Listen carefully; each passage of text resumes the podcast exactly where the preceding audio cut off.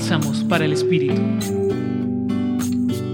En la lectura que hacemos hoy del texto del Evangelio según San Marcos capítulo 6 versículos del 1 al 6, nos encontramos con una hermosa escena, la de Jesús enseñando en una sinagoga, presentándose como un maestro, un rabino.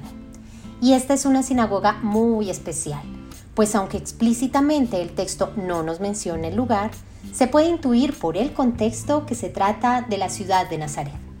Así que las personas que probablemente vieron crecer a Jesús son quienes ahora se sorprenden ante su sabiduría y ante la autoridad con la que está hablando. Pues al conocerlo desde pequeño lo reducen a la imagen que tenía por su trabajo de carpintero o por su familia que aún residía en esta ciudad. Así que al recrear un poco la escena podemos aprender lo siguiente. Y es que los contextos en los cuales una persona desarrolla su vida ni le quitan ni le dan valor. Así que cuidado si consideramos esta condición para aceptar o no a una persona.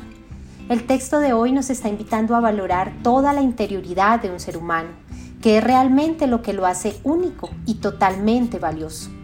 Por eso Jesús se manifiesta en lo sencillo, en lo simple de la vida, enseñando con un lenguaje que nos es cercano para que podamos comprenderlo. No nos acostumbremos a la imagen que ya conocemos de Jesús. Dejemos que Él siga revelándose de una manera única. Tal vez así evitemos al máximo pasar por alto todo aquello que nos dice, pues permanentemente nos invitará a ser cada día más auténticos a su plan de salvación. Les acompañó en la reflexión de hoy Julián Andrea Martínez Blanco desde el Centro Pastoral San Francisco Javier de la Pontificia Universidad Javeriana.